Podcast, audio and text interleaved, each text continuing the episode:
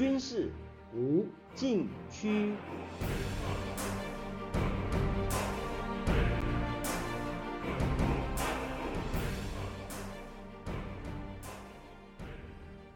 听众朋友们，大家好！您现在收听的是自由亚洲电台的军事无禁区栏目，我是栏目的主持人齐乐意。俄罗斯形容近年研制的高超音速武器无坚不摧，是制衡美国反导弹系统的大杀器。这个说法日前已经破功。乌克兰武装部队空军司令奥列楚克指出，五月四日晚间，在基辅周边地区上空。乌军使用爱国者防空导弹击落一枚无可匹敌的匕首导弹，这是历史性事件。该导弹由米格三十一战机从俄罗斯本土发射。乌克兰国家通讯社五月六日证实这项消息，俄方至今没有回应。匕首号称是高超音速导弹，飞行速度十马赫，也就是十倍音速，能够机动变轨。可以根据任务需要搭载盒子与常规弹头，射程两千公里，精度优于十米。俄罗斯总统普京二零一八年在国情咨文中公开表示，空射型匕首高超音速导弹二零一七年十二月起在南部军区进行战斗值班任务。在普京汇报现场，大屏幕演示匕首导弹发射打击过程。引起全场观众热烈掌声。俄军模拟推演结果显示，一枚匕首导弹可以突破由二十枚以上北约标准型和爱国者型防空导弹所组成的密集拦截火力网，作为反制美国反导弹系统量身定制的杀手锏武器。俄罗斯空天军司令苏洛维金信心十足地说：“匕首导弹。”能够有效突破西方国家当前及未来防空与反导弹系统。去年二月，俄罗斯入侵乌克兰，半年后，俄罗斯国防部长绍伊古对外宣称，作战期间三度使用匕首高超音速导弹，成功击中高价值目标，性能无可匹敌。今年四月，乌克兰获得首批爱国者导弹系统，防空能力增强。出乎预料，打破俄罗斯高超音速武器无法拦截的神话。美方在第一时间没有回应，直到五月九日，国防部发言人莱德在新闻发布会上证实，乌克兰使用爱国者导弹防御系统击落一枚俄罗斯匕首导弹。他说，爱国者系统是美国和国际社会向乌克兰提供。范围更广的防空能力的一部分，今后继续加紧提供陆基防空能力和弹药，帮助乌克兰控制他们的主权天空，保护乌克兰人免受俄罗斯巡航导弹和伊朗无人机的攻击。请注意，莱德证实匕首导弹被击落，但是没有强调它是高超音速导弹，而是说。乌克兰击落一枚俄罗斯导弹，这是否暗示美国并没有把匕首视为真正意义上的高超音速武器，而是一种空射型弹道导弹，不是什么新武器？包括霍林斯在内的美国国防技术专家指出，匕首导弹是俄罗斯短程弹道导弹伊斯坎德尔的改良版，从地面发射改由米格三十一多用途战机。搭载从空中发射，装配专门为空对地作战设计的新制导系统，属于制导型空射弹道导弹，不是全新技术，可能达到高超音速，但不是高超音速武器。霍林斯认为，俄罗斯利用公众对高超音速名词的误解，通过改良原有武器系统，作为先进尖端技术推动军售。以此获得资金，发展下一代武器装备。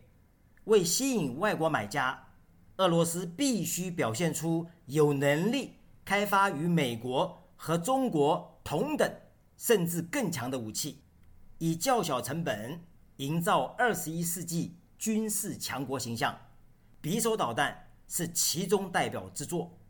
但不能否认，与陆基型和海基型发射的弹道导弹相比，空射型弹道导弹的优势显而易见。首先是发射费用低，性价比高。空射型可以省去陆射和海射所使用的弹道导弹发射装置，而且不需要构建预设阵地或阵位，不用一级发动机，可以减少发射燃料。其次是机动性高，生存能力强。飞机搭载弹道导弹的机动速度远比陆基型与海基型快得多，活动范围也大得多，在本国领空或防区外飞行。很难被敌方侦察、定位和攻击。这次匕首导弹由米格三十一战机从俄罗斯本土发射，没有前出，也不需要前出攻击，确保安全。由于机动性高，进而压缩敌方预警时间，突防能力强。基于这些特点，空射型弹道导弹确实不一般，但毕竟不是高超音速武器。下面休息一下。马上回来。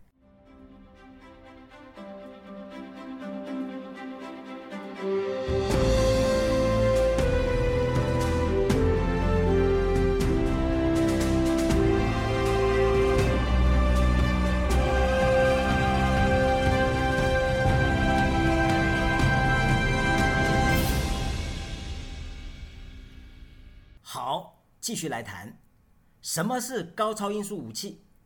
高超音速武器这个词经常被误用。严格来说，它是指在地球大气层内以高于五马赫飞行速度的导弹。五马赫每秒速度约一点七公里，每小时约六千一百二十公里。它飞行的大部分时间都在地球大气层内，而不是在外太空大气层外，要经得住极端高温考验。并且利用空气动力学的设计特点机动操纵。反观弹道导弹，大部分飞行时间都在大气层外，没有与空气长时间相互作用的影响。在重返大气层时，因为空气阻力也会面临极端高温，但时间很短。高超音速导弹的不同之处在于，它们必须在大部分飞行过程中应对。大气层内热效应的考验，因此它和弹道导弹有本质上的区别。高超音速导弹的另一个决定性特征是，它们依赖空气动力学的控制面，比如导弹机翼或尾翼，来进行滑行和机动，以不规则轨迹飞行，又是高超音速，敌方很难发现拦截。弹道导弹。则是以相对固定的抛物线轨迹飞行，也是高超音速，但是它被拦截的概率比高超音速武器高。至今符合上述定义的高超音速武器有两种：高超音速助推式滑翔导弹和高超音速巡航导弹。目前正式服役的有俄罗斯陆基型先锋导弹。和中国陆基型东风十七导弹属于前者，后者服役的是俄罗斯锆石海基型高超音速反舰巡航导弹。俄方宣称采超燃冲压发动机为动力，飞行速度达九马赫。截至目前，美国没有任何一款高超音速武器服役，但是美国早于1970年代开始研发高超音速。助推式滑翔导弹飞行测试多次没有达到预定目标。超燃冲压发动机的研究始于1950年代，历经多次飞行试验，成果有限。2013年，美国空军运用 X-51 无人高超音速试验机测试超燃冲压发动机，并且以5.1马赫的速度成功飞行210秒。距理想目标相差甚远。美国国会预算办公室今年一月应参议院军事委员会要求，完成一份美国高超音速武器和替代品的研究分析报告。内容指出，发展高超音速武器有许多技术难点有待克服，包括设计过硬的隔热装置、使导弹的结构材料能够在大气层内飞行期间承受超过两千度摄氏度的高温，而不会变形或融化，同时确保弹头能够发射和接收通信和定位信号。当飞行速度超过五马赫，导弹周围气流从平稳到湍流的转变，会破坏其稳定性，并且导致突然的局部温度升高。导弹转弯时，除了增加导弹的热负荷，也会明显降低导弹飞行速度，而缩小射程。这些因素往往限制高超音速导弹的机动能力。发展高超音速巡航导弹。需要过硬的超燃冲压技术和发动机组件，它的难度被比喻在飓风中如何保持火柴能够点燃而不灭。二零二二年之前，美国只成功运行几分钟的超燃冲压发动机，几次成功演示说明克服一些设计难点，但仍然存在工程障碍。它必须满足导弹尺寸、射程。和速度要求，需要克服极端高温和空气动力学的挑战。俄罗斯和中国已经服役的高超音速导弹是否符合美国的研制标准，不得而知。但可以肯定，美国至今没有现役高超音速导弹，不代表技术落后，而是考虑的面向较多，尽可能缩短导弹从有到精的磨合时间。俄中两国的发展思路是先求有，再求精，磨合时间可能较长，性能要求可能不比美国高。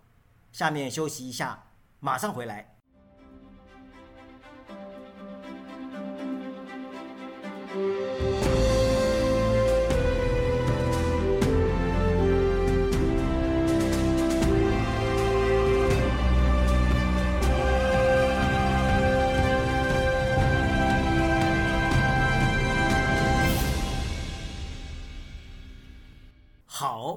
继续来谈。美国国会预算办公室的研究分析报告指出，美国发展高超音速武器主要考虑四个面向：首先，必须克服技术挑战才能部署高超音速导弹，包括承受极端高温，需要进行大量飞行测试才能定案；第二，高超音速武器主要用于应对导弹防御严密。而且对时间极为敏感的威胁。所谓时间敏感，需要在十五到三十分钟内对目标发动打击。基于成本考虑，如果时间不敏感，可以使用便宜的巡航导弹攻击；如果时间紧迫，对方又缺乏有效的反导弹系统，可以使用成本较低、具有机动弹头的弹道导弹。许多任务并不需要快速打击的高超音速武器。第三，在冲突中，高超音速导弹可能不比带有机动弹头的弹道导弹更具有生存能力，除非对方拥有高效远程导弹防御系统。迄今为止，美国的潜在对手还没有部署此类高效防御体系。第四，与具有机动弹头并相同射程的弹道导弹相比，高超音速导弹的采购和部署成本。可能高出三分之一。美国目前没有部署高超音速导弹，但是相关技术正在良好发展。美国陆军、海军和空军分别开发各自的高超音速武器，也有合作研究开发项目，预计分别从二零二五年至二零二八年部署到位。中国导弹技术专家杨成军曾说：“美国的高超音速技术总体上是世界最先进的。”只是还没有用于导弹战斗部这个领域。美国一旦投入，很快就可以居于世界领先地位。所以不可盲目夜郎自大，可谓一针见血。听众朋友们，您现在收听的是自由亚洲电台的军事无禁区栏目，我是栏目的主持人齐乐意。谢谢大家收听，下次再会。